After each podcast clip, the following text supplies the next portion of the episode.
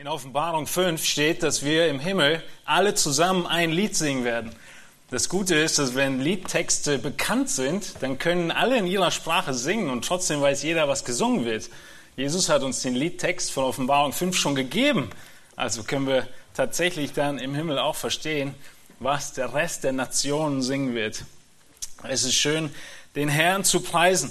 Wir haben gerade schon in den Gebeten oder in den Anliegen und Diensten gehört, dass wir einen Dienst haben, über Beerdigungen oder auf Beerdigungen zu dienen. Und irgendwann, wissen wir, kommt auch bei uns dieser Tag.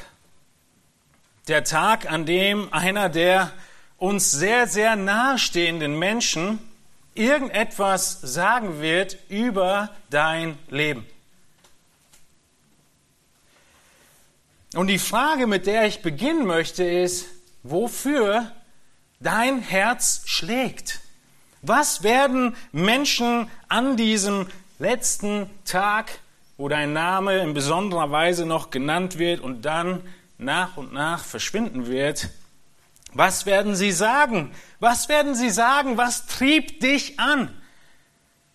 Was kennzeichnete dein Leben? Welche Spuren hast du hinterlassen? Wir möchten und wir wünschen uns, dass an diesem Tag über uns gesagt wird, er oder sie war ein Mann oder eine Frau Gottes. Sie lebten für das Reich Gottes. Vielleicht in einem Beispiel gesprochen, er arbeitete als Elektroniker suchte Möglichkeiten, Menschen auf Jesus hinzuweisen. Er liebte seine Kinder aufopferungsvoll. Er erzählte ihnen viel von Jesus. Er pflegte Bekanntschaften mit Kollegen und Nachbarn, um als Licht in dieser Welt vor den Menschen zu leuchten. Den Vers haben wir gerade sogar gehört. Oder sie liebte ihren Mann, wie die Gemeinde Christus liebt und ihm folgt. Sie nahm unscheinbare Dienste in der Gemeinde an, aber mit einer Herzenshaltung, die vor Freude für Jesus überströmte. Nun, wir können diese Beispiele weiter und weiter uns ausmalen, wie wir uns wünschen würden, Menschen über uns reden. Aber was wird der Herr sagen, wenn er uns empfängt? Wir wünschen uns, dass er sagt, Gut gemacht, treuer und guter Knecht, geh ein in das Reich deines Herrn. Bei uns werden in, in Einzelheiten diese Zeugnisse immer weiter auseinandergehen, aber im Grundsätzlichen sind wir hier, weil wir den Wunsch haben, dass unser Leben geprägt ist von der Nachfolge Jesu. Wir sind hier und wir kommen Sonntag für Sonntag zusammen, weil wir uns wünschen, dass Menschen über uns sagen, es ist eine Person gewesen, die für das zukünftige Reich gelebt hat, nicht für das Hier und Jetzt. Matthäus ergibt uns einen Bericht darüber, wie dieses zielstrebige Leben Jesu aussah. Er hat nichts aus Zufall getan.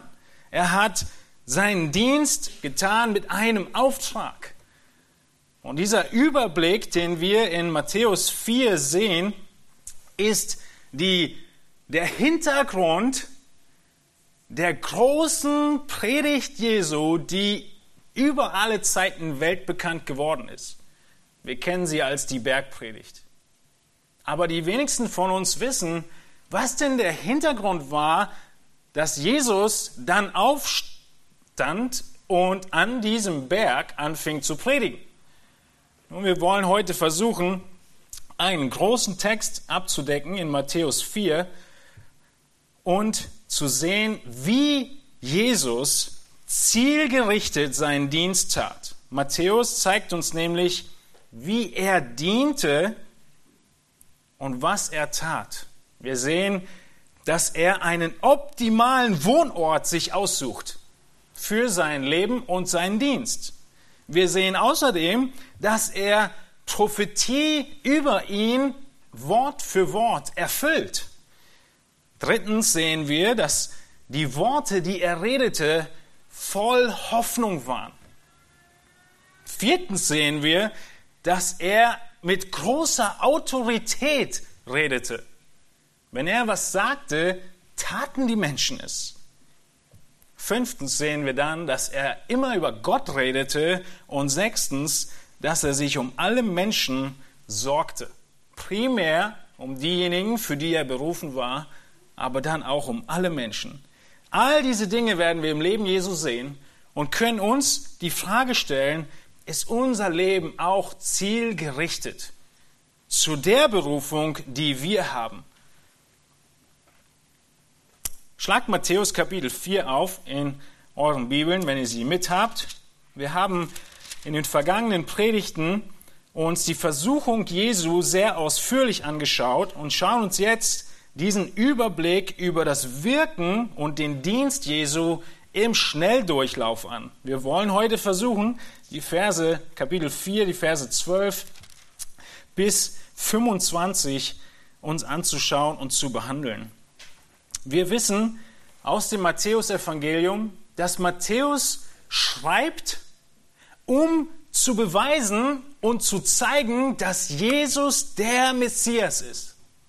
Gerade letzte Woche hat mir jemand gesagt, du, ich habe schon wieder gehört, da ist jemand irgendwo da und da und er behauptet, der Messias zu sein, der Retter. Was ist unsere Antwort? Unsere Antwort ist, wenn er der Retter wäre, müssten die ganzen Prophetien auf ihn zutreffen. Und das tun sie nicht. Vor allem nicht, wenn er in der westlichen Welt lebt. Weil es Prophetien sind, die nur im Nahen Osten erfüllt werden können, so wie auch heute in unserem Text eine weitere Prophetie.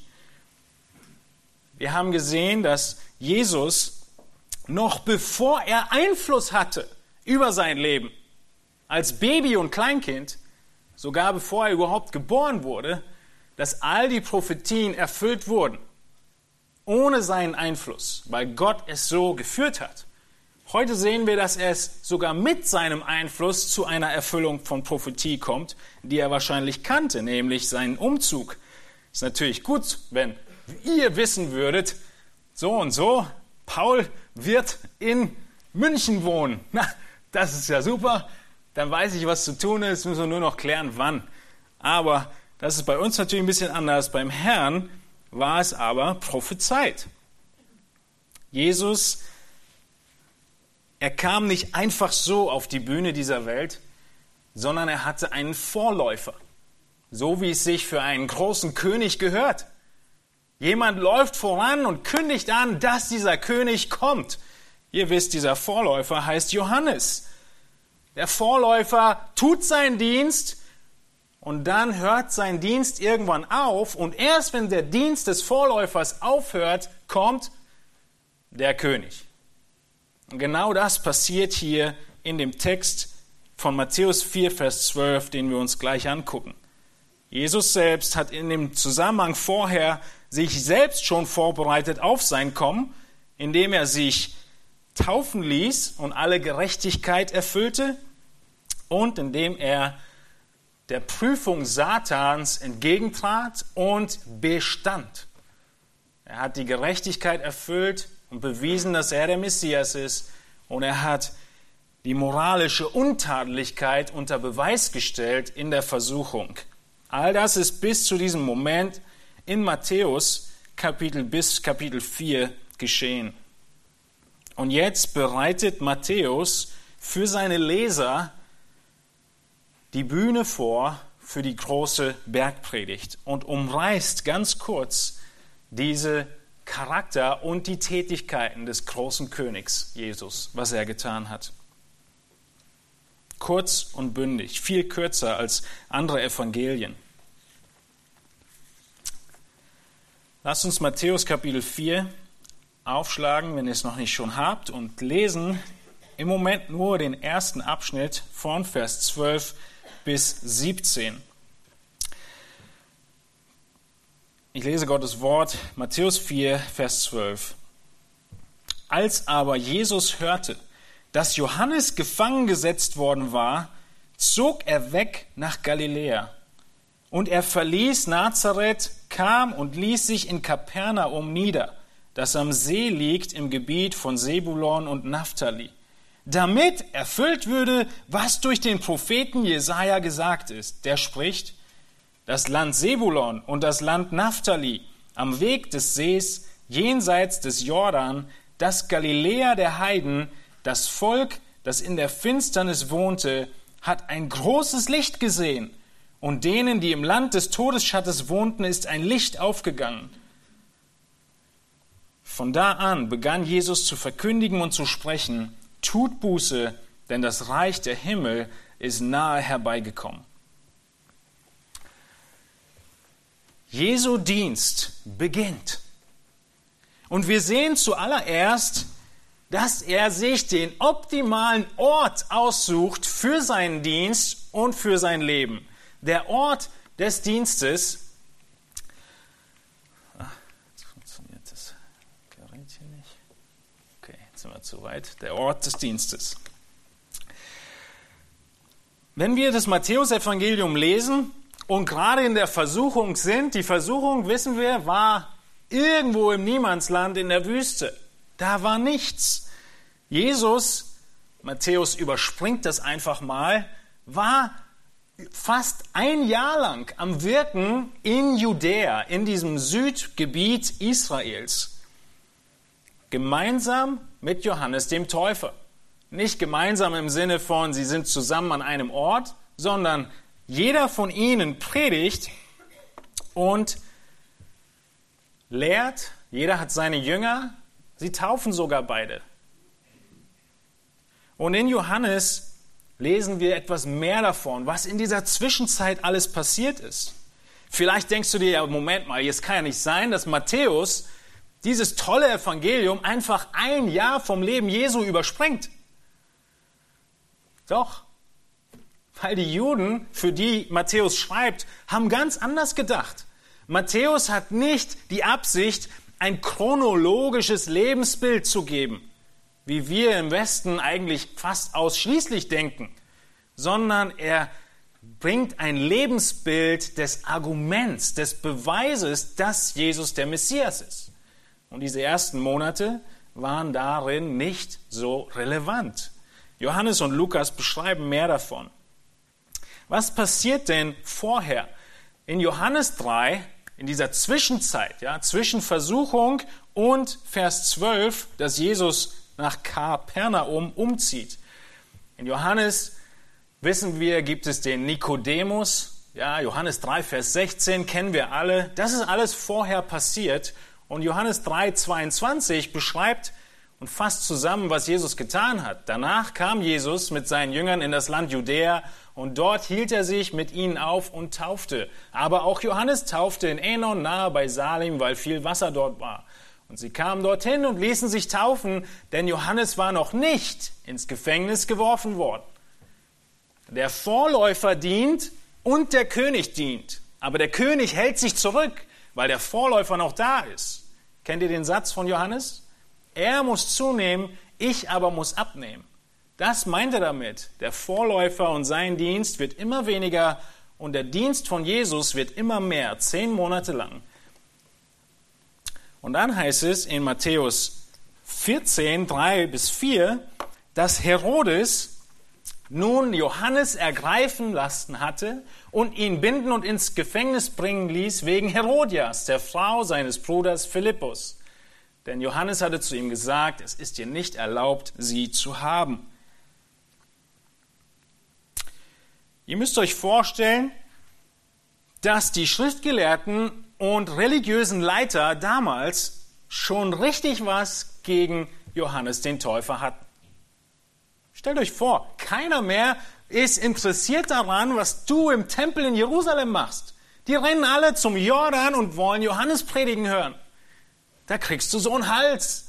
Aber sie konnten nichts gegen Johannes tun, weil das Volk ihn so liebte und ihm so nachlief. Das heißt, wie die Politiker heute sind sie gebunden durch die Meinung des Volkes. Und jetzt zehn Monate später nimmt der Dienst von Johannes immer weiter ab und sie merken, Johannes ist nicht mehr so präsent in der Öffentlichkeit, jetzt können wir ihn gefangen nehmen und überliefern an Herodes, nämlich weil dieser Herodes, das ist der Anlass, Johannes hat ihn aufgerufen, Buße zu tun. Herodes hat einen Bruder, der heißt Philippus. Beide regieren. Herodes Herrschaft ist aber viel größer und imposanter. Und Herodes sagt sich, ich will die Frau von meinem Bruder Philippus haben. Er wirbt seine Frau ab, ihm ab und die Frau ist einverstanden, zu Herodes zu gehen, ihren Ehemann zu verlassen, weil Herodes ist ja auch ein viel besserer und angesehenerer Herrscher. Johannes bekommt das mit, so wie das natürlich ist bei der First Lady. Das bekommt man mit, wenn die wechselt und ruft ihn öffentlich zur Buße auf. Das kostet ihn letztendlich den Kopf. Aber so ist das Szenario, was im Hintergrund hier passiert ist im Matthäus Evangelium, wovon Matthäus nicht viel schreibt. Und dann, als es passiert, als Jesus dann hört, dass Johannes gefangen gesetzt wurde, zog auch er weg nach Galiläa. Jetzt, wo der Vorläufer seinen Dienst getan hat, kann der König selbst kommen und seinen großen Dienst beginnen. Matthäus macht deutlich, dass er darauf gewartet hat, dass Jesus darauf gewartet hat. Ja, es heißt, als Jesus hörte, dann zog er weg. Er hat darauf gewartet, dass Johannes ab, ab, abgelöst werden konnte.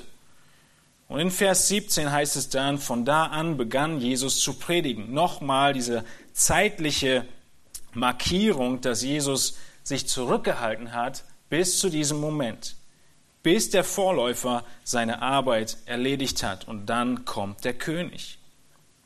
Nur dieser Vers in Matthäus 4, Vers 12 ist voll Spannung.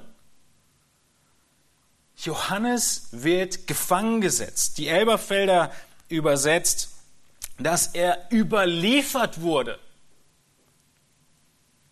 Und es lässt darauf deuten, dass die religiösen Leiter, die Schriftgelehrten, die Pharisäer, genau wie bei Jesu Überlieferung, auch hier bei Johannes ordentlich ihre Finger im Spiel hatten und nachgeholfen haben. So wie sie Jesus den Heiden überliefert haben zum Gericht, so haben sie auch hier ihre Finger im Spiel gehabt und Johannes den Täufer überliefert an Herodes, um ihn aus dem Weg zu schaffen. Jesu Reaktion ist Rückzug nach Norden. Er entwich nach Galiläa oder er zog weg nach Galiläa. Und Matthäus, wie gesagt, überspringt hier einfach all diese Ereignisse, die hier geschehen sind. Wie sah das aus? Ihr habt die Karte auch in eurem Wochenblatt. Hier unten ist Jerusalem und Jesus zieht nach Norden. Er wohnt hier in Nazareth, südwestlich vom See, und er zieht dann um nach Kapernaum, hier an der Nord, am Nordende des Sees. Jesus entscheidet sich umzuziehen, weil er sich sagt, da oben ist es sicherer.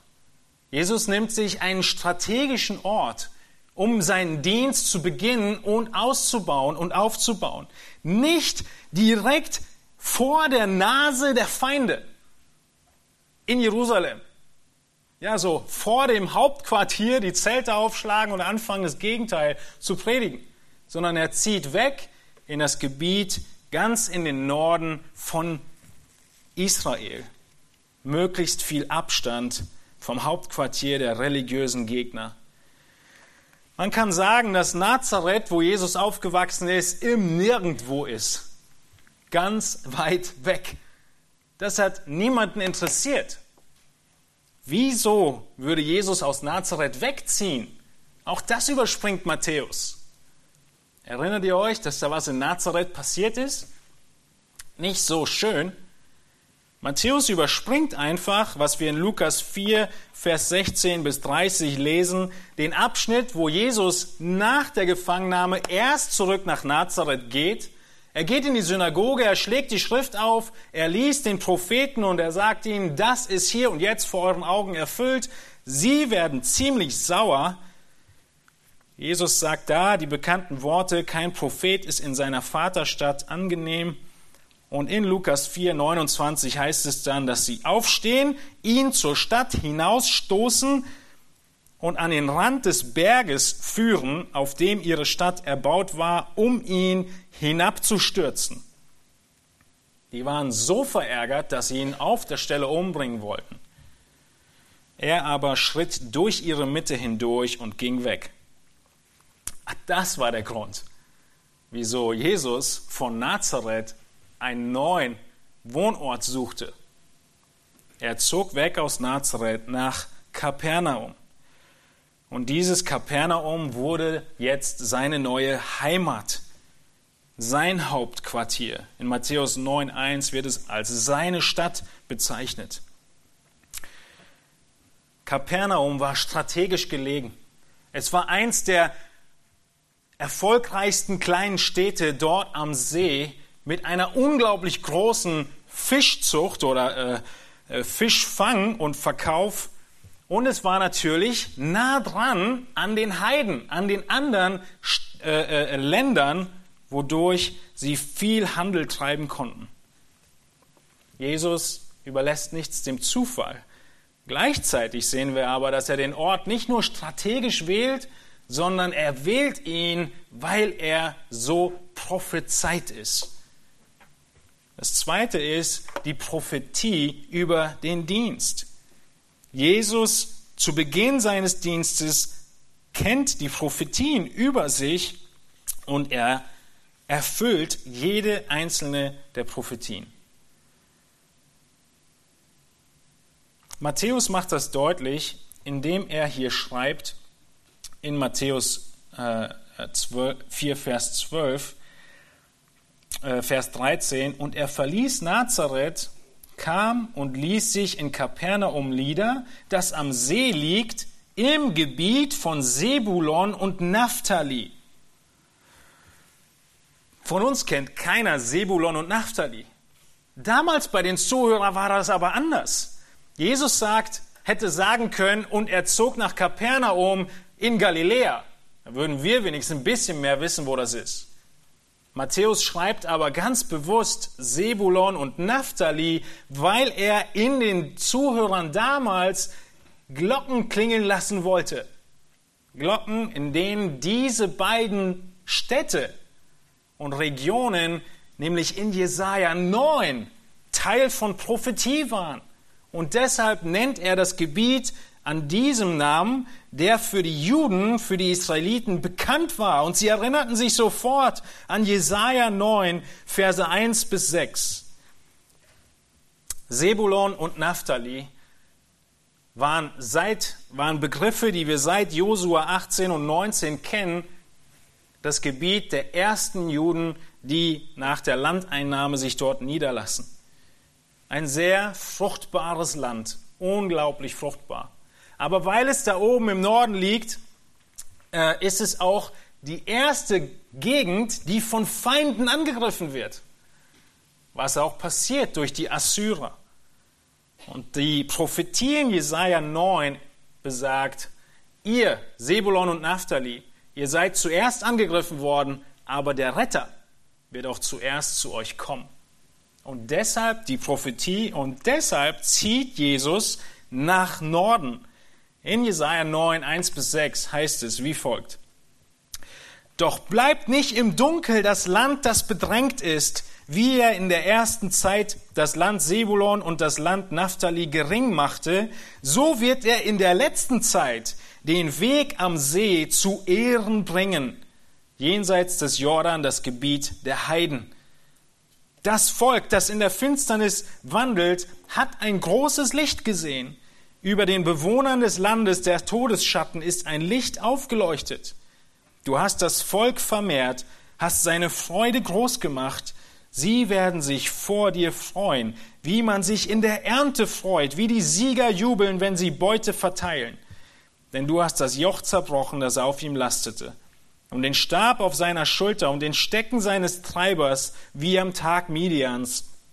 Denn jeder Stiefel derer, die gestiefelt einherstapften im Schlachtgetümmel, und jeder Mantel, der durchs Blut geschleift wurde, wird verbrannt und vom Feuer verzehrt.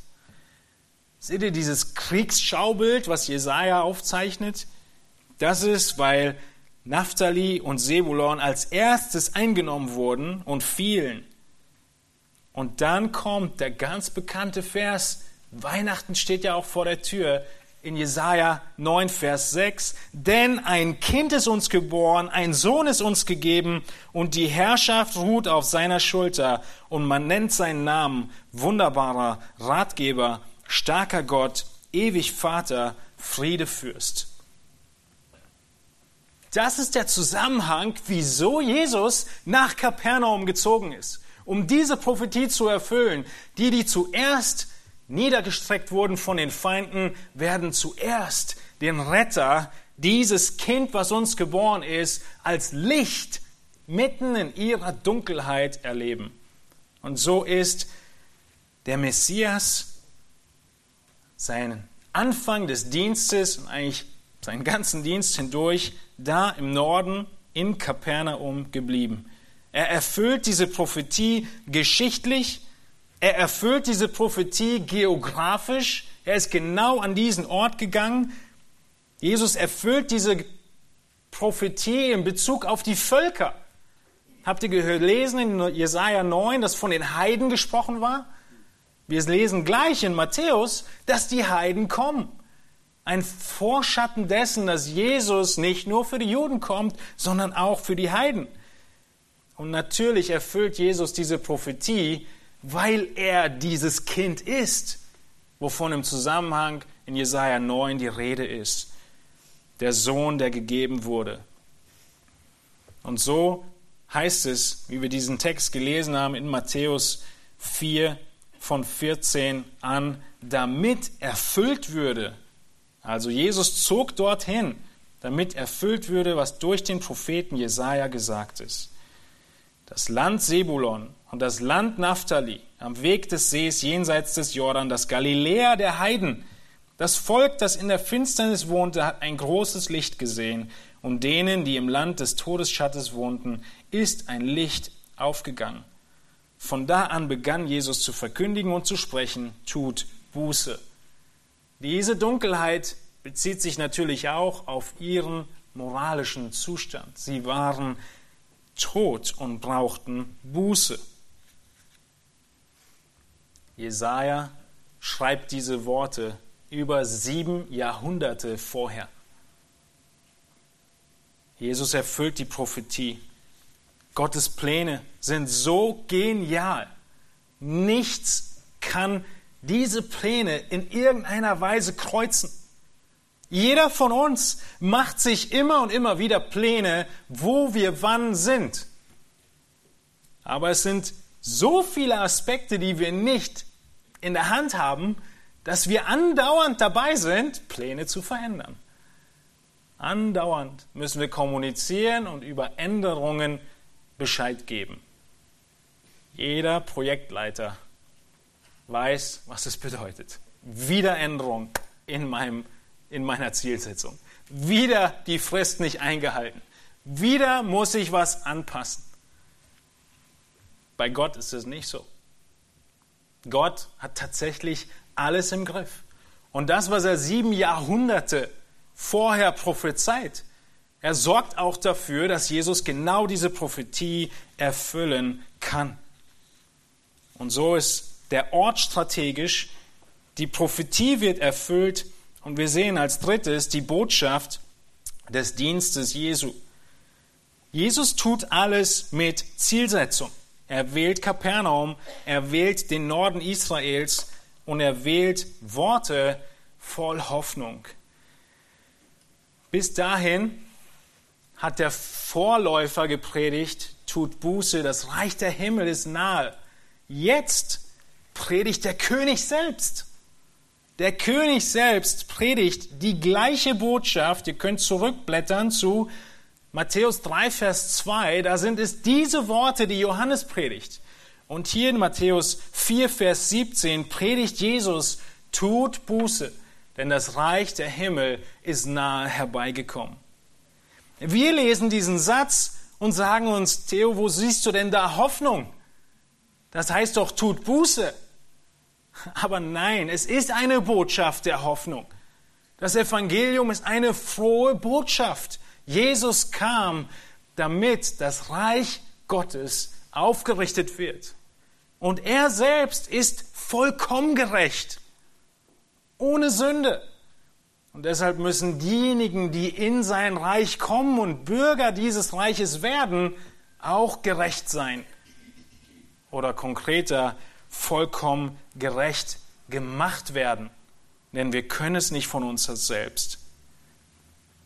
Und so sehen wir, dass Jesus in diesem Text das Reich der Himmel ankündigt. Ein irdisches Reich. Und wie sollen sich die Menschen vorbereiten? geistlich.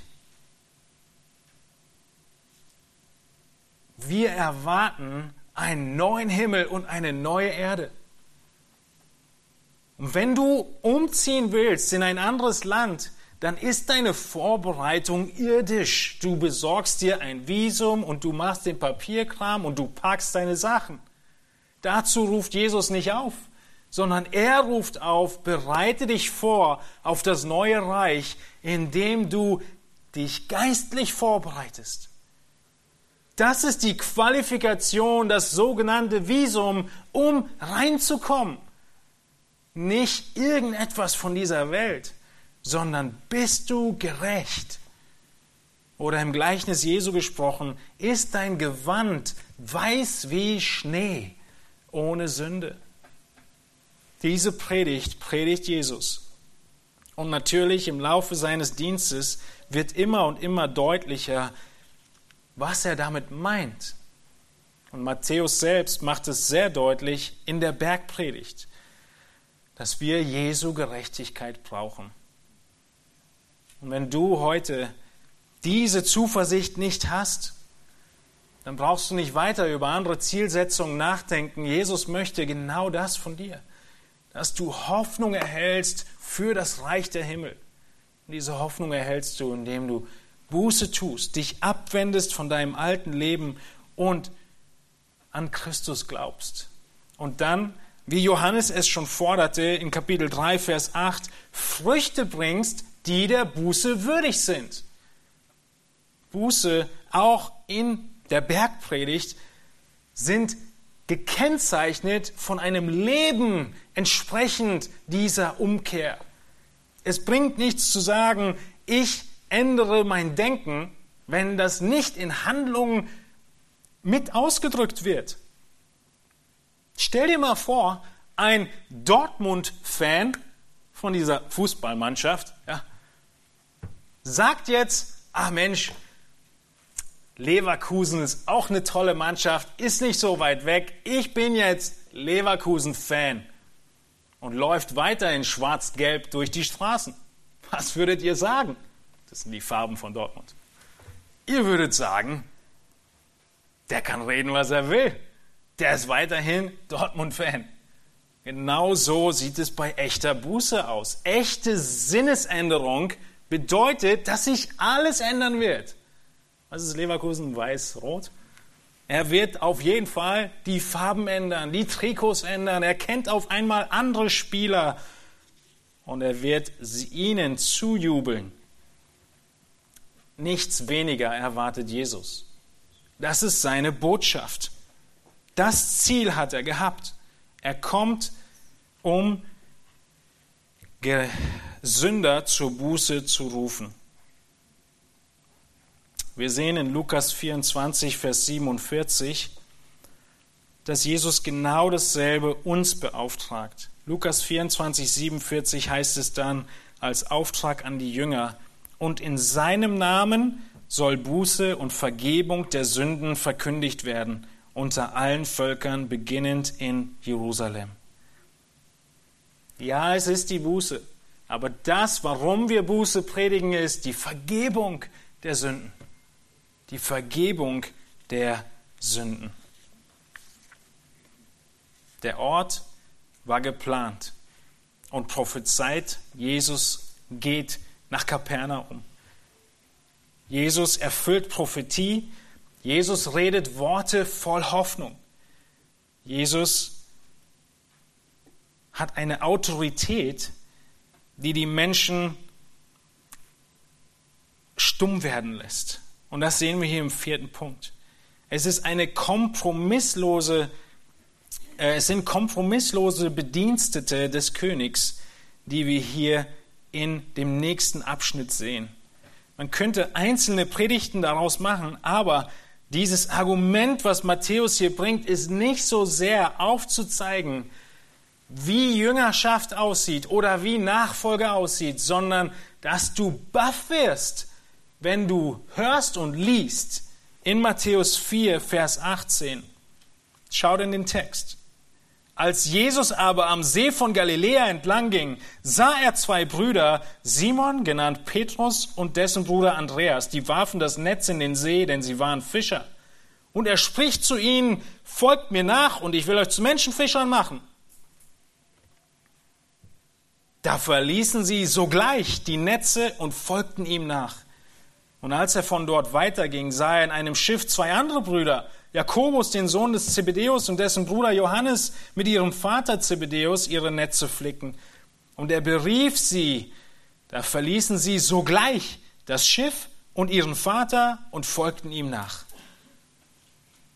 Matthäus will dir zeigen, dieser Mann, Jesus Christus, der gleich die Bergpredigt hält, er hat so eine Autorität, dass Menschen, zu denen er etwas sagt, alles stehen und liegen lassen und ihm folgen. Ist das der Jesus, den du kennst? Ist das der Jesus, an den du glaubst? Ist Jesus auch dein König? Und bist du ein hingegebener Bediensteter wie diese vier Männer hier? Man kann viel dazu sagen, was hier wiederum Matthäus überspringt. Aber den Punkt dürfen wir nicht aus den Augen verlieren. Matthäus möchte, dass wir überwältigt sind, dass dieser König Autorität hat. Was ist passiert? Wir lesen in Johannes 1, Vers 35, dass Johannes und zwei seiner Jünger, Johannes der Täufer, Jesus treffen und Johannes sagt diesen Jüngern, siehe, das ist das Lamm Gottes. Diese beiden Jünger hören Jesus reden und folgen Jesus nach.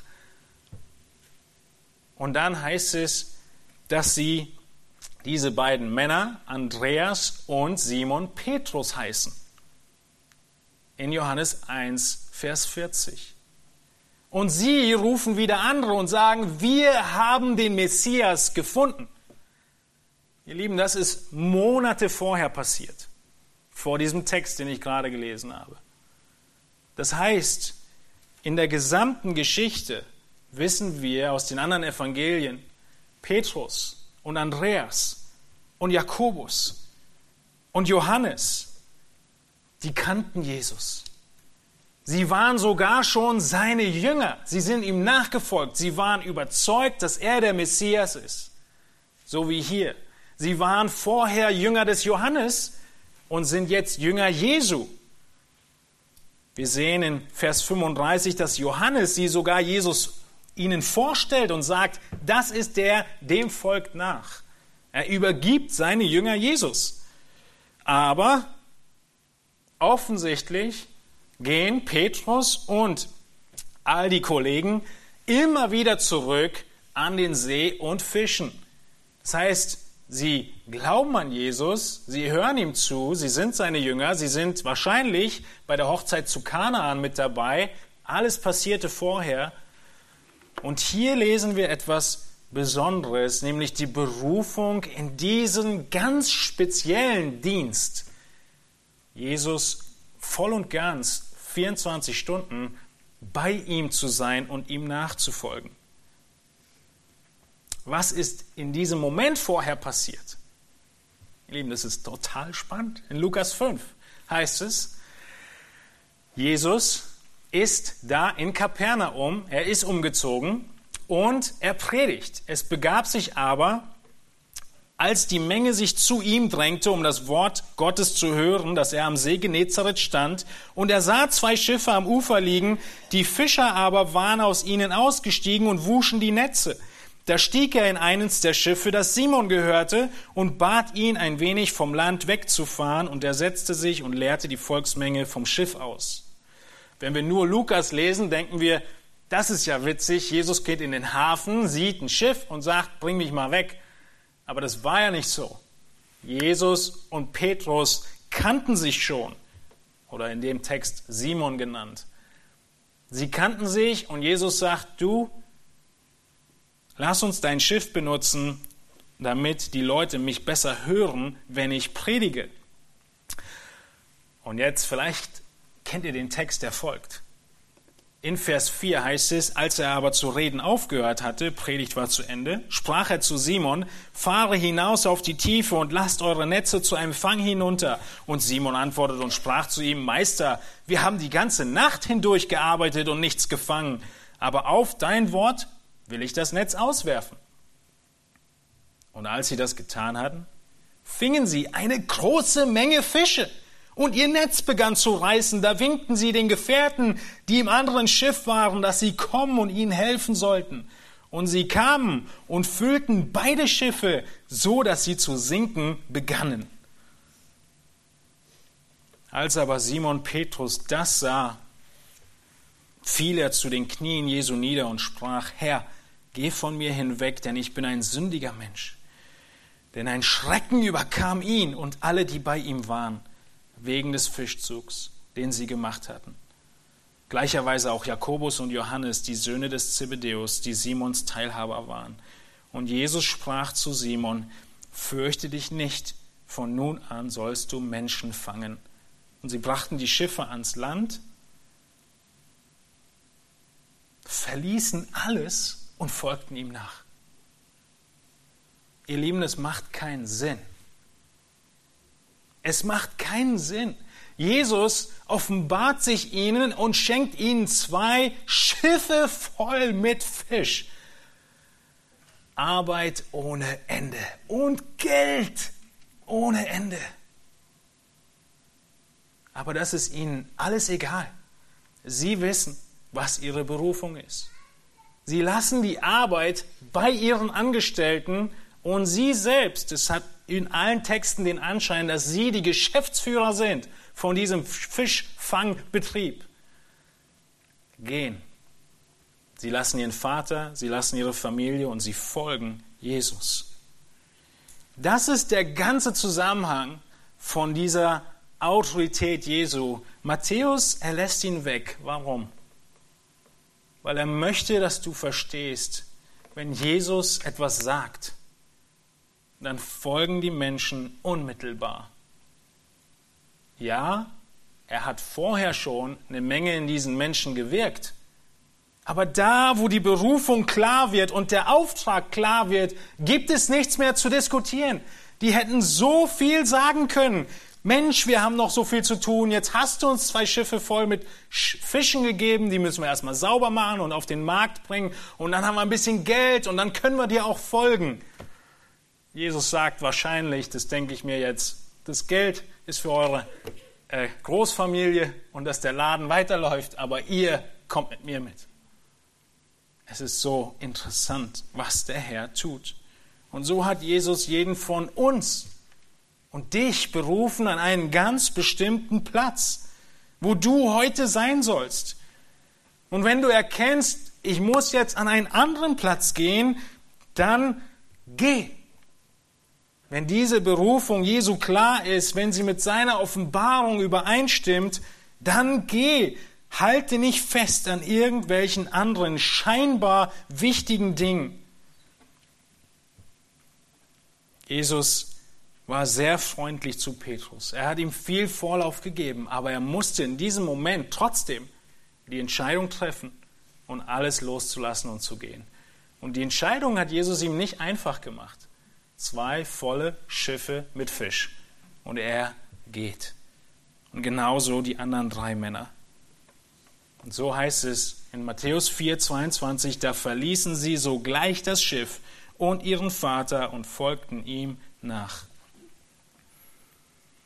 Ist dein Leben von dieser Kompromisslosigkeit geprägt? Menschlich gesehen war das der Moment, durchzustarten und auch mal richtig Umsatz zu machen. Aber der Berufung zu folgen ist wichtiger.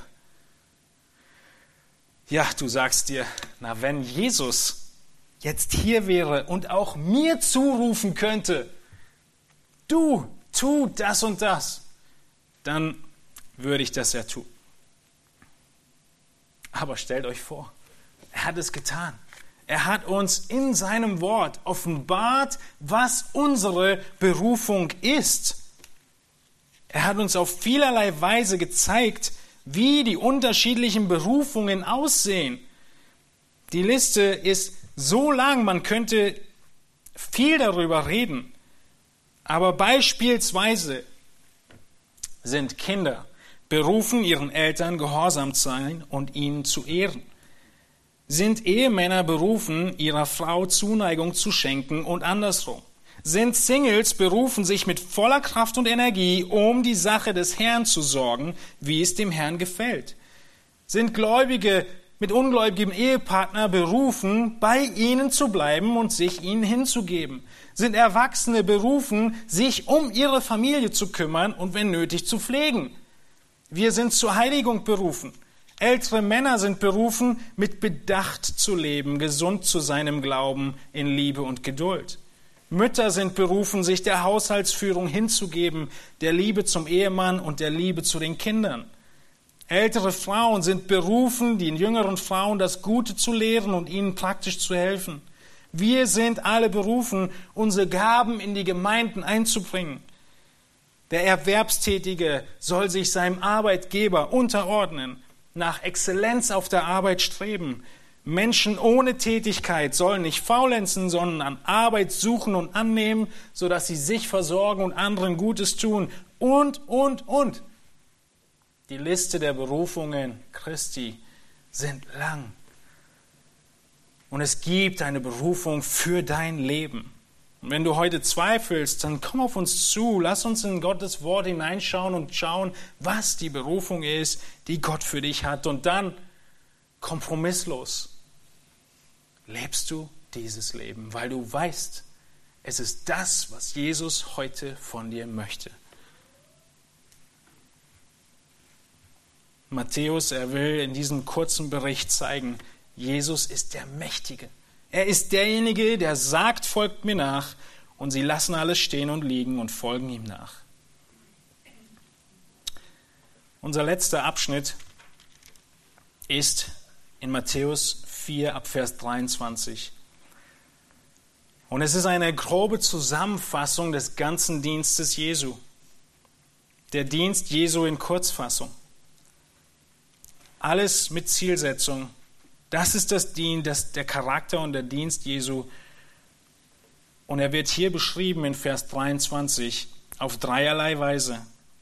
Er lehrte, er verkündigte und er heilte. Lass uns den Text gemeinsam lesen, Matthäus 4, 23 bis 25. Und Jesus durchzog ganz Galiläa, lehrte in ihren Synagogen und verkündigte das Evangelium von dem Reich und heilte alle Kranken und alle Gebrechen im Volk. Und sein Ruf verbreitete sich in ganz Syrien. Und sie brachten alle Kranken zu ihm, die von mancherlei Krankheiten und Schmerzen geplagt waren, und Besessene und Mondsüchtige und Lahme, und er heilte sie. Und es folgten ihm eine große Volksmenge nach aus Galiläa und aus dem Gebiet der zehn Städte und aus Jerusalem und Judäa und von jenseits des Jordan. Das ist die Bühne, vor der Jesus jetzt die Bergpredigt halten wird. Was tut er? Kurz gesagt, er lehrt. Er war der Lehrer. Die drei Worte, mit denen der Dienst in Vers 23 beschrieben sind, ist Lehre, predigte oder verkündigte und heilte. Wir sehen in Vers 23, wenn ihr in den Text hineinschaut, äh, ja, dann, dass dieser Dienst von Jesus nur auf die Juden ausgerichtet war. Woher erkennen wir das? Wenn wir genau hinschauen, wo geht Jesus hin? In die Synagoge, der Versammlungsort der Juden. Was erzählt er ihnen? Er verkündigt ein Evangelium des Reiches. Das ist jüdisches Gedankengut, das Himmelreich. Äh, die Botschaft ist auf die Juden zugeschnitten. Und wen heilt er? Alle Gebrechen im Volk. Und dieses Wort Volk meint das Volk Israel. Das ist die Assoziation hinter diesem Wort. Jesu wusste, wo er dienen sollte. Er wusste, was er sagen sollte. Und er wusste, was und wer seine Zielgruppe ist, seine Hauptzielgruppe. Auch Jesus konnte sich nicht zerteilen. Und er musste sich beschränken auf einen Dienst und er beschränkt sich auf die Juden. Er heilt, weil die Heilung in der Schrift immer die Bestätigung der Botschaft war. In Apostelgeschichte 2, 22, nach Jesu Tod, Auferstehung und Himmelfahrt, predigt Petrus genau das. Er sagt, Jesus, der Nazarener, ein Mann, der von Gott euch gegenüber beglaubigt wurde durch Kräfte und Wunder und Zeichen. Was sind die Wunder und Zeichen? Beglaubigung für seine Rede. Was ist sein Hauptaugenmerk und seine Hauptaufgabe? Zu lehren. Deswegen wird er Lehrer genannt, Rabbi genannt, Meister genannt. Alles ein Wort aus dem Griechischen Didaskalos. Kennt ihr Didaktik? Er ist der Lehrer. Das ist sein Haupttitel. Nicht der Heiler. Nicht der Wundermacher. Das ist nur zur Bestätigung seiner Lehre. Das ist die Kurzzusammenfassung und dann auch der Auftrag, wie wir wissen nachher, an die Jünger, dass wir lehren sollen. Wir wissen aus äh, Matthäus 5, dann die Bergpredigt, sie geht los. Viele, viele Menschen kommen aus allen Ecken. Und jetzt hätte doch Jesus die Möglichkeit zu sagen, jetzt mache ich mal ein richtig großes Wunder, damit die Leute ausflippen und mich zum König machen. Dafür bin ich ja gekommen. Aber nein, als er die großen Menschenmassen sieht, tut er was? Er tut das, wozu er gekommen ist, er setzt sich hin. Oh, das ist dann Vers 2, der ist jetzt nicht mehr auf der Folie. Und er lehrt sie. Er beginnt die Bergpredigt zu halten. Genau das müssen wir tun. Lehren. Das heißt in Römer 10, wie sollen sie glauben, wenn sie nicht gehört haben? Wie sollen sie hören ohne einen Verkündiger? Wie sollen sie verkündigen, wenn sie nicht ausgesandt werden? Wie geschrieben steht, wie lieblich sind die Füße derer, die Frieden verkündigen, die Gutes verkündigen. Ihr Lieben, das ist auch unser Auftrag. Es ist unser Auftrag zu lehren, weiterzugeben, was Gott geboten hat. Aus Matthäus 28. Lehrt sie alles halten, was ich euch geboten habe. Und wir wissen, dass nicht alle hören werden. Der Text in Römer 10 geht weiter. Es gibt Vers 16. Aber nicht alle haben dem Evangelium gehorcht. Denn Jesaja spricht: Herr, wer hat unserer Verkündigung geglaubt? Lehre wird weitergegeben und dann wird ihr entweder Gehorsam geleistet oder sie wird ignoriert. Nichts weniger erwartet Jesus von seinen Jüngern als Gehorsam zu leisten, dem, was die Schrift sagt. Und ich weiß, deshalb seid ihr hier. Jesus, er macht mit all diesem deutlich in Matthäus 4, dass er der rechtmäßige König ist. Er erfüllt die Prophetie, er ist an dem Ort, wo er sein muss. Er hat die Botschaft der Hoffnung. Er lehrt, er verkündigt, er spielt sich nicht groß raus durch Wundertaten. Er tut all das, wozu er uns auch aussendet. Er redet stets über Gott. Und wem gegenüber tut er das? Seiner Hauptzielgruppe gegenüber. Aber wir sehen auch, dass da noch mehr Leute dazukommen. Wir haben gerade gesehen, er tut das den Juden gegenüber und Vers 24. Sein Ruf verbreitet sich in ganz Syrien. Ein großer Kontrast zwischen dem Galiläer, den Juden, ja, vorher und jetzt ganz Syrien. Und sie, die Syrer, die Heiden, bringen ihre Kranken zu ihm, die von mancherlei Krankheiten und Schmerzen geplagt waren und Besessene und Mondsüchtige und Lahme, und er heilte sie. Er heilte sie. Und es folgte ihm eine große Volksmenge nach aus Galiläa und aus dem Gebiet der zehn Städte und aus Jerusalem und Judäa und von jenseits des Jordan. Die Kunde von Jesu Wirken geht von da oben im Norden, scheinbar der falsche Ort für den Dienst. Man muss doch in Jerusalem in der Hauptstadt sein.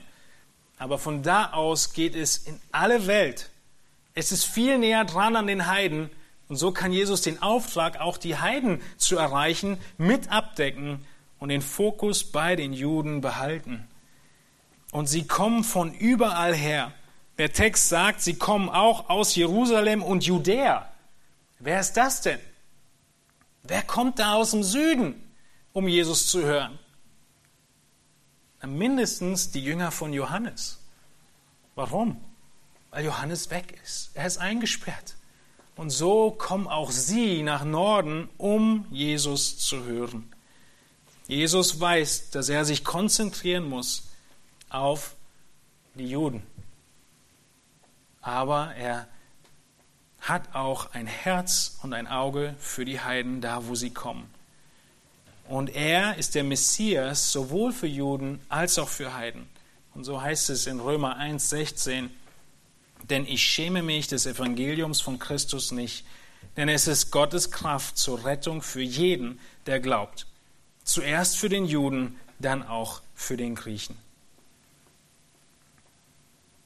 Die erste große Feststellung ist, uns, uns Heiden, ist Rettung möglich.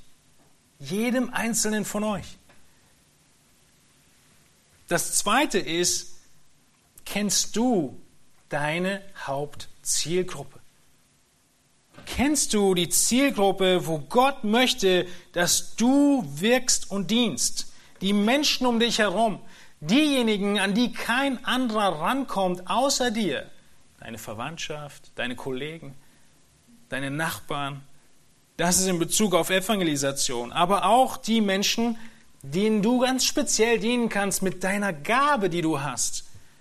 Mit den verschiedenen Gaben, die Gott uns gegeben hat. Ob das Evangelisation ist, wie im Beispiel gerade eben, oder die Gabe der Lehre. Wem lehrst du? Die Gabe des Dienstes. Was ist die Zielgruppe? Die Gabe der Hilfeleistung. Die Gabe der Spenden. Egal was wir tun, Jesus hat es uns vorgemacht, mit Bedacht zu tun, mit Hingabe zu tun. Und trotzdem nicht Scheuklappen zu haben. Da, wo andere Menschen kommen, dienen wir genauso freudig weiter, auch wenn es nicht unsere Zielgruppe ist. Und so beginnt Jesus seinen Dienst. Das ist das Szenario, was Matthäus uns aufzeigt, wer Jesus ist. Wie er lebt wie er predigt, wie er mit Menschen umgeht und alles zeugt davon, er ist der König. Und er mit diesem Hin hat jetzt das Recht und den Anspruch und die Autorität, eine Bergpredigt zu halten, die die Welt auf den Kopf stellt. Eine Bergpredigt zu halten, in der er sagt, wenn eure Gerechtigkeit nicht die Gerechtigkeit der Pharisäer bei weitem übersteigt, könnt ihr nicht ins Himmelreich eingehen. Lest weiter, lest die Bergpredigt und es wird schockierend sein. Die Zuhörer sind hier beschrieben. Ganz Israel vom Süden bis zum Norden und die Heiden, alle waren da. Und Jesus sagt ihnen, wenn ihr schon mal alle hier seid, sage ich euch, wer ins Himmelreich hineinkommt. Wie sieht ein Bürger des Himmelreiches aus? Das ist, was er in der Bergpredigt dann beschreiben wird. Und am Ende ruft er wozu auf? Zu glauben an ihn, der die Rettung ist und die Gerechtigkeit gibt. Jesus ist der Retter, er ist der Messias und er hat genau das getan, was sein Vater wollte. Lasst auch uns Jünger sein, Nachfolger Jesu sein, die immer bedacht sind darauf, zu hören, was der Herr sagt und zu reagieren ohne Kompromisse. Lasst uns aufstehen, ich möchte mit uns beten.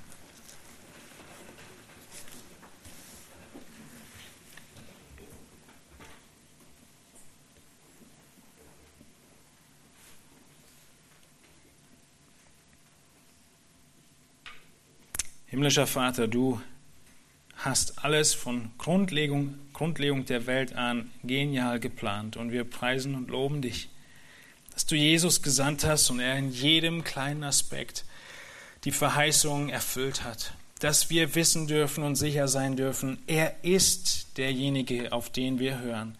Er ist derjenige, der allein das Anrecht hat, dass wenn er was sagt, wir alles auf den Kopf stellen und liegen und stehen lassen, um das zu tun, was du sagst.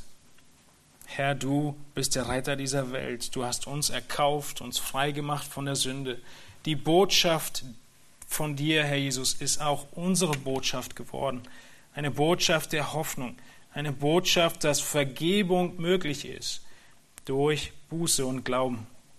Herr, ich bete, dass wir Nachfolger Jesu sind, die diesen Jüngern gleichen, die dir und dem Vorbild gleichen und dem, was alles noch gesagt werden wird durch dich in deinem Dienst. Aber nur dieser Beginn des Dienstes zeigt uns eindrücklich, wie alle Details perfekt abgestimmt sind, auch wenn sie menschlich nicht immer Sinn machten und logisch wären, ist es das, was richtig und gut war in den Augen des Vaters. Und so hat er dich, unseren Herrn, da oben im Norden Israels angesiedelt, weil das der beste Platz war, um das Evangelium zu lehren und Verbreitung zu geben, sowohl den Juden als auch den Heiden. Wir preisen dich dafür und loben dich. Möge unser Leben angespornt sein durch die Bekräftigung unseres Glaubens an dich, Herr Jesus, dass wir heilig und gerecht leben so wie du es uns geboten hast, Herr. Amen.